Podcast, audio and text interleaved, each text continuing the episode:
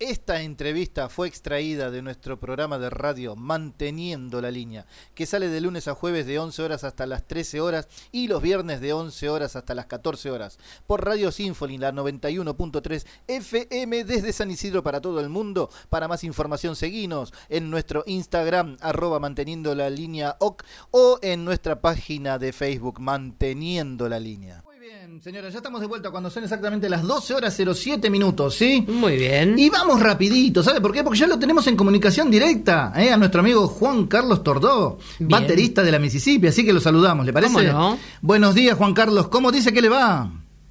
Hola, buen día. ¿Cómo anda por ahí? ¿Qué tal? ¿Cómo va, Juan Carlos? ¿Bien? ¿Qué tal? Buenos días, Juan Carlos. Bien. Por suerte todo bien. ¿Ustedes? Bien, todo bien. Muchas, muchas gracias por estos minutitos que tenés para con nosotros, ¿sí? No, por favor, por favor. Bien. Es un gusto. Bueno, muchas gracias. Igual para nosotros, para nosotros, ¿eh? Bueno, Juan Carlos, eh, disculpame, pero te- yo me estoy sintiendo con un poquito de delay, así que, eh, a ver, bueno, ¿me- ¿vos me escuchas bien, Juan Carlos? Sí, yo te escucho bárbaro. Perfecto. Estamos por Skype y, y yo no te veo a vos. No, a mí no me estás viendo ahora, no. No, seguro que no nos ah, está él viendo. está acá por Él Skype. está saliendo por Sí, Skype, Sí, sí, nosotros te vemos, sí. Nosotros te vemos, va, Gabriela te está viendo bien, yo, Yo te no. estoy viendo, pero te ven pero- perfecto. Está todo perfecto, está todo perfecto, ¿sí?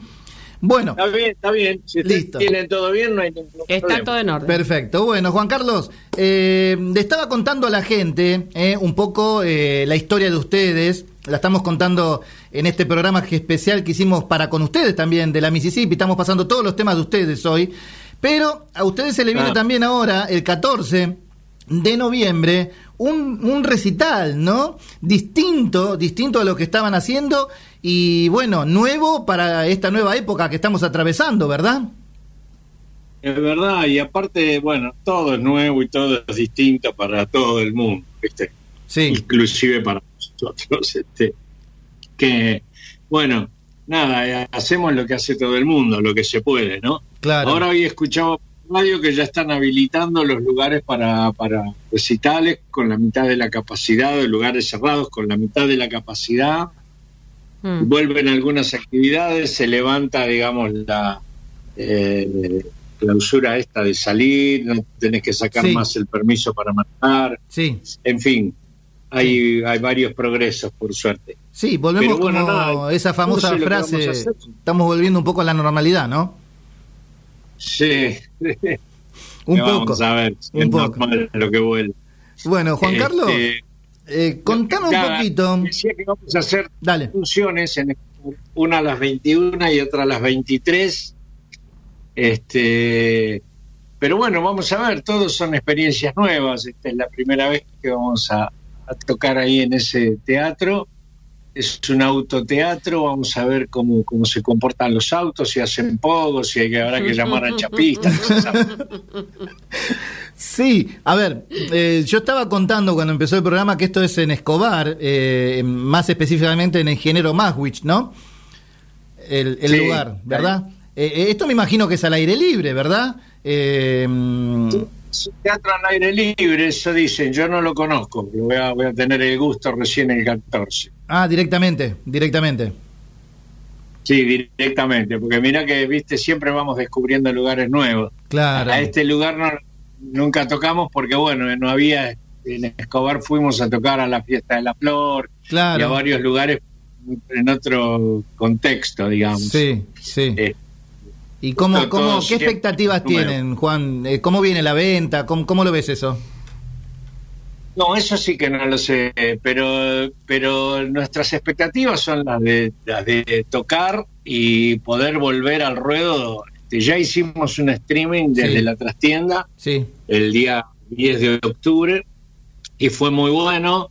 Después se repitió durante una semana más, estuvo colgado el show eh, para el que se perdió, lo podía ver y bueno, este salió bajo todas las expectativas que teníamos, cubrió todas las expectativas. Y ahora esto es algo nuevo, distinto, que vamos a ver, esperemos que salga todo como está planeado. claro. Este, eh, no sé, de- en cuanto a lo artístico, nosotros tenemos un, un show bastante largo porque digamos, tenemos 17 discos, hace muy Sí. poquitos, el futuro usted- salió adentro, Claro.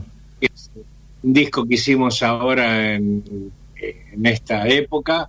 Eh, lo que hicimos fue reversionar algunos temas de modo acústico, temas nuestros propios, y ahora estamos abocados, justamente ahora que estaba esperando que, que nos comunicáramos, estaba justamente ordenando unos, nos estamos mandando todo el tiempo por, por WhatsApp o por lo que sea, las bases este, de los temas que estamos armando nuevos y cosas. ¿viste? Entonces seguimos trabajando en este formato, ¿viste? Claro, sí, sí. Están en su casa y armando, ahora Ricardo se mudó a, a, a- ¿cómo es que se llama? A Bragado. ¿Ha bragado?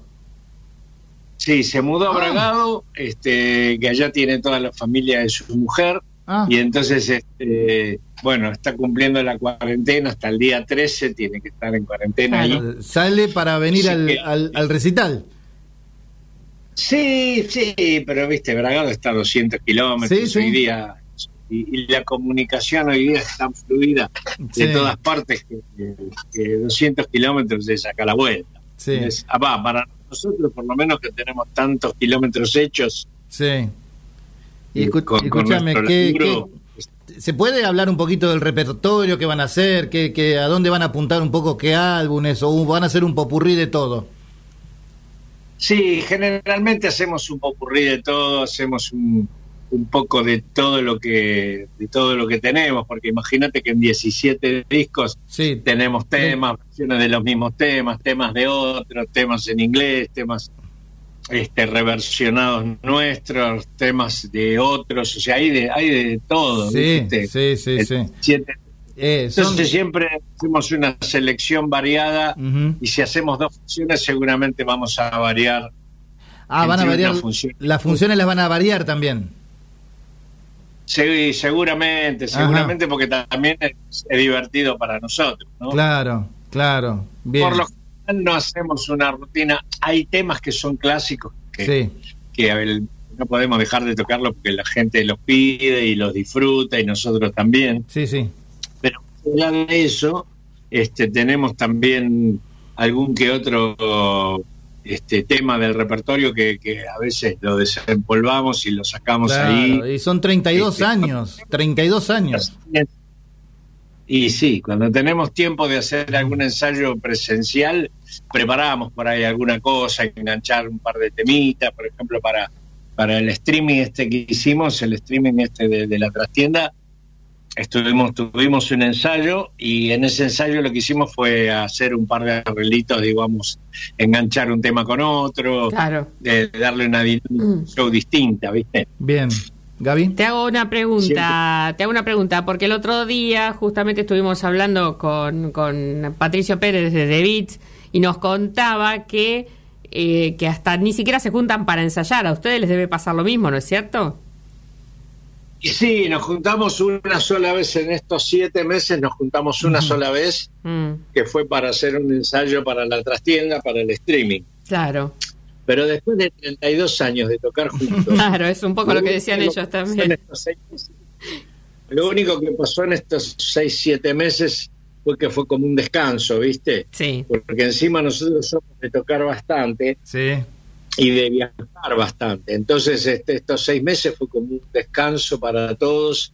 Así que cuando nos juntamos a tocar era con unas ganas bárbaras y con- claro, ¿viste? como si montón que no tocar. Claro. Bueno, sí, claro, claro, claro. Y sí. y sí, Fue, son fue sanador. Estaba, mirá, estaba sacando la, Sí. la- la cuenta rápida, ¿sabes por qué? Porque mi hijo tiene 32 años, ¿viste? El mío. A ver, Sí. yo no soy tan grande, pero, ¿viste? Ya tengo 57, la misma, la misma, la misma edad que Miguel, ¿viste? Nosotros tenemos un amigo en común, eh, con, Sí. Juan, con Juan Tordó. Él también es muy amigo de Miguel. Y bueno, yo con Miguel me crié, Ah, Juan. Miguel eh, Cuchetti. Miguel Cuchetti, cor- correcto. Entonces, y ahora estoy, estoy sacando la cuenta y digo, 32 años, ¿viste? No es, no es una pavada, son muchos años.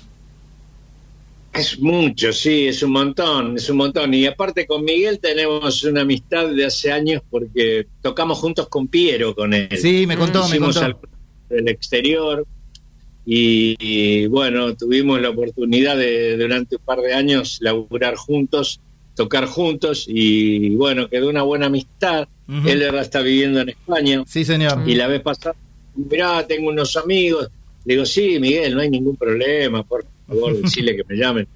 Todo bien. Todo Miguelito perfecto. es un campeón. Sí, es un genio. Lástima que es hincha independiente, ¿viste? Pero bueno, ¿qué vamos a hacer? No, para, pasa, che, que yo también. ¿eh? ¿Vos también sos hincha independiente? Ah, bueno, pues con razón te mandó, te dijo, "Nah, claro, ahora entiendo, bien, bueno, pero perfecto.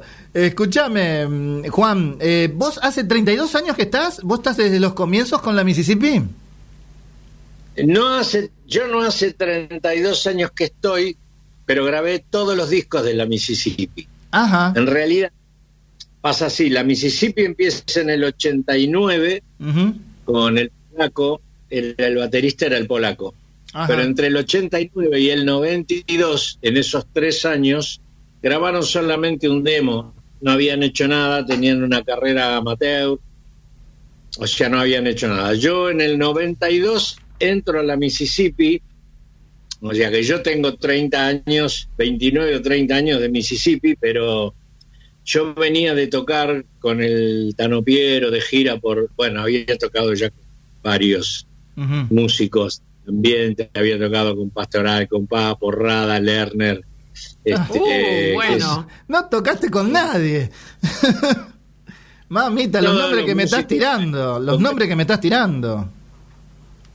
Con todos, con Raíces, con los hermanos Macar, que viven en, en uno en París y el otro vive en Barcelona. O sea, no, tengo una carrera musical realmente importante, gracias a Dios. Y, y con el Tano Piero, este, después de Raíces y todo mi, mi paso por el rock nacional, el Tano me convocó para armar Prema en los años 80 y por ahí. Claro. Y tuvimos yo trabajé 14 años con él Ah, y grabé mirá. más de 10 discos. Ah, mira. Y luego, cuando se disolvió Prema, yo quedé trabajando con él como uno de los músicos y una de las bandas que armé fue la que entró Miguel Cuchietti. Ajá. Entonces este, seguí trabajando con el Tano. Cuando dejé de tocar con el Tano y empecé a tocar con Mississippi, yo ya sabía, yo eh, con, con Piero había aprendido a producir, había aprendido a vivir de la música Claro. después de tanto, ¿no? Claro. Entonces cuando entré Mississippi empecé a producir a la Mississippi. Y le empecé a decir a los muchachos, bueno muchachos, esto se hace así, esto se hace así, ta, Claro, ya venías con un poco más de rodaje. Entonces, em- claro, entonces empecé como a agarrar los, los comandos de la producción y así fue como grabamos el primer demo y yo fui el productor, porque yo aparte entré a trabajar en Del Cielito Record como productor y produje Sí. las Braga Bruce, La Mancha de Rolando, entre otros. Ah, mira. ¿no?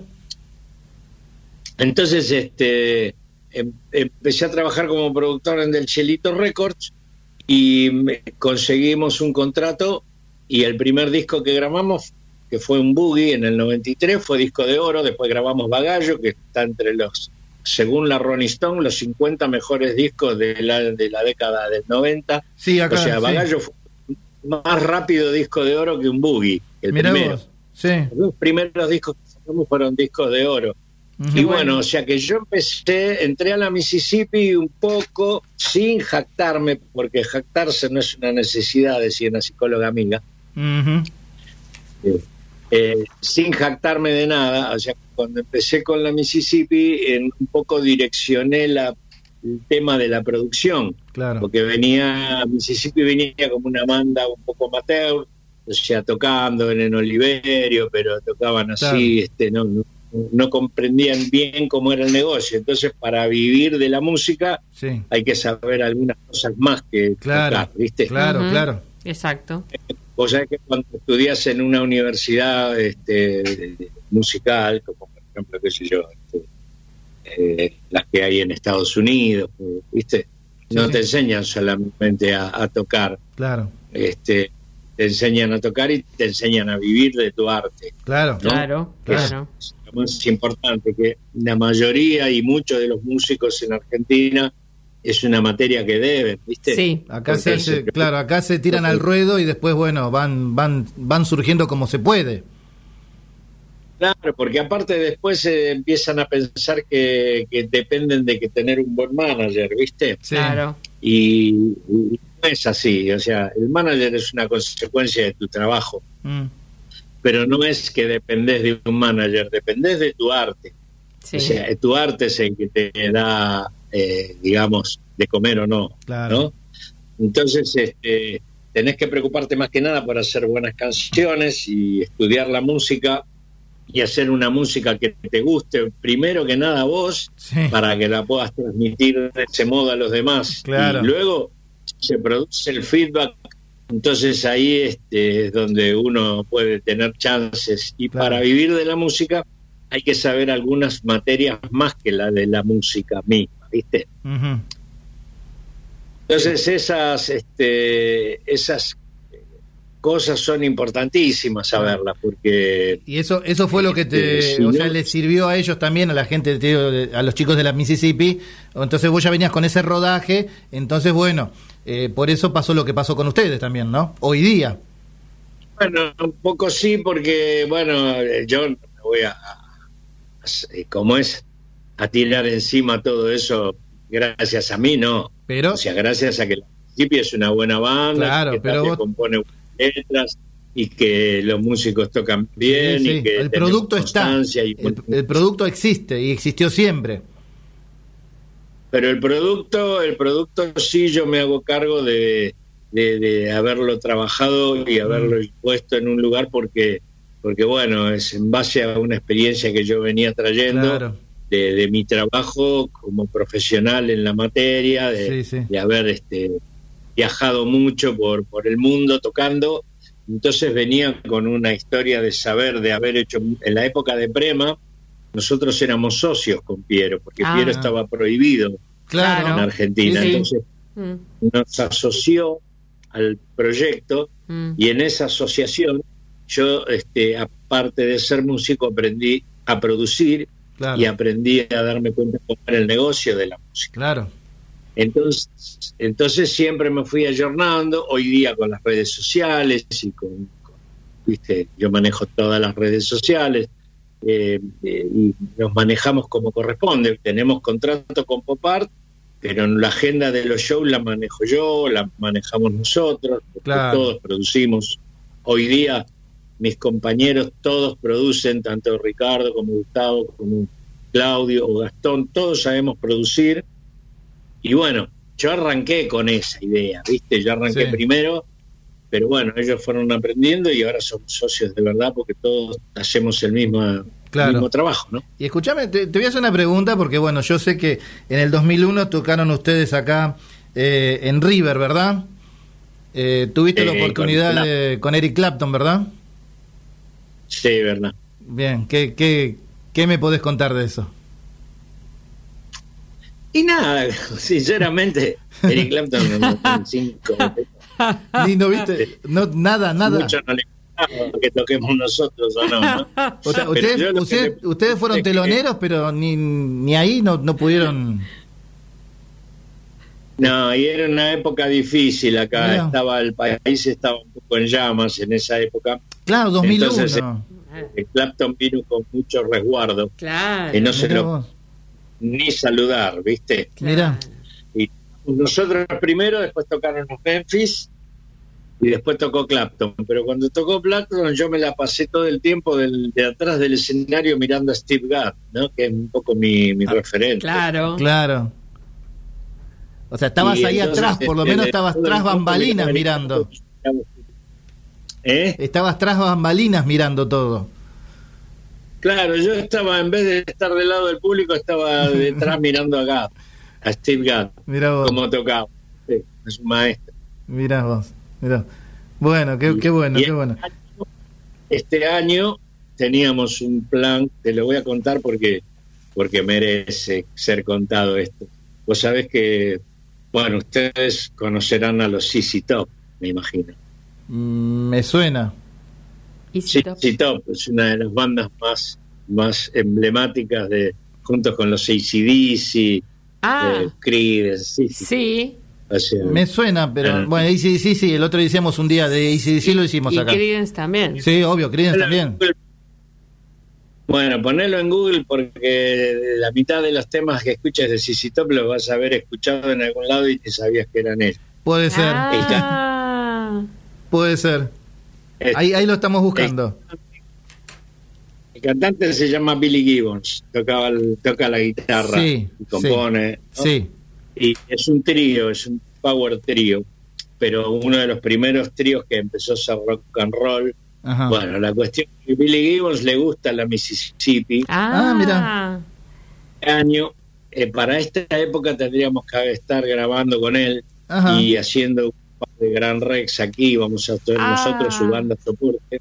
Ahora, en, en No esta época banda lo tenían todo... Él iba a venir a- Escúchame, no íbamos a hacer la banda soporte, íbamos a tocar con él. Con, Con él. él. Claro, acá lo estoy viendo. Sí. Sí, sí, Tom. íbamos a grabar. Y bueno, nada, este eso se suspendió. Aparte teníamos una gira por España. Entre septiembre y octubre estaban- teníamos una gira de un mes por España y bueno, tuvimos que cancelar todo Mm. y cambiamos todo eso por hacer un disco cada uno desde su casa, este versionando temas nuestros, pero bueno, por lo menos no nos quedamos parados. Claro, ahí está sonando. Sí, sí, sí, ahí estamos, ahí están.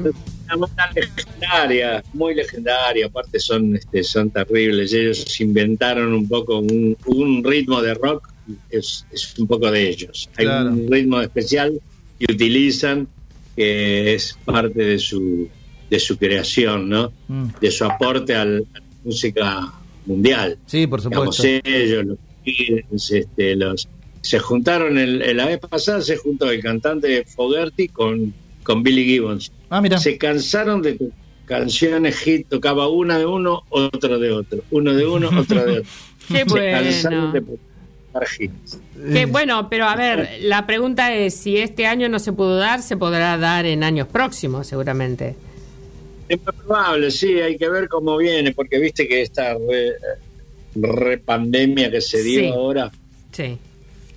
está, este, está anulando de vuelta un montón de cosas. Nosotros pasamos la gira de España para mayo, pero vamos a ver si, si la vamos claro, a poder porque- hacer. Claro, porque el tema es el siguiente. también. Viste, acá estamos ahora con este despelote en la pandemia acá, pero allá en, en- en Europa ya están con la segunda ola y viste que están, el confinamiento es absoluto ahora también, o sea que se complica todo, ¿no? Todo. Pero por eso digo, o sea, pasamos todos nosotros este show que hicimos de streaming en la trastienda, era nuestro show número 90 en la trastienda. Ah. Ya Claro. estaba programado para abril de este año. Claro, De abril lo pasamos para mayo claro. y de mayo lo pasamos para octubre en formato de streaming. Claro. Claro. O sea, imagínate. Que La gira era para septiembre-octubre. De septiembre-octubre la pasamos para mayo del 2021. Y vamos a ver cómo, Y sí. cómo continúa esto. Porque claro, no se sí. sabe cómo este rebrote, viste, Claro. hasta dónde termina. Sí, se va no Bueno. salga todo la bien y Igual lo, bueno es lo bueno es tener los proyectos, digamos, preparados o por lo menos pensados y saber que bueno, en cuanto se pueda ahí arrancar. Mira, en ese punto nosotros somos muy laburadores, ¿viste? Estamos Claro. todo el tiempo. Ahora, por ejemplo, ya tenemos como siete, ocho temas nuevos en los que estamos trabajando y estamos empezando a armarlos para, para ¿viste? qué sé yo, eh, darle, darle forma. Sí, sí, sí, ¿no? Claro, ¿no? ten- T- claro, estar, claro. estar preparados, estar preparados.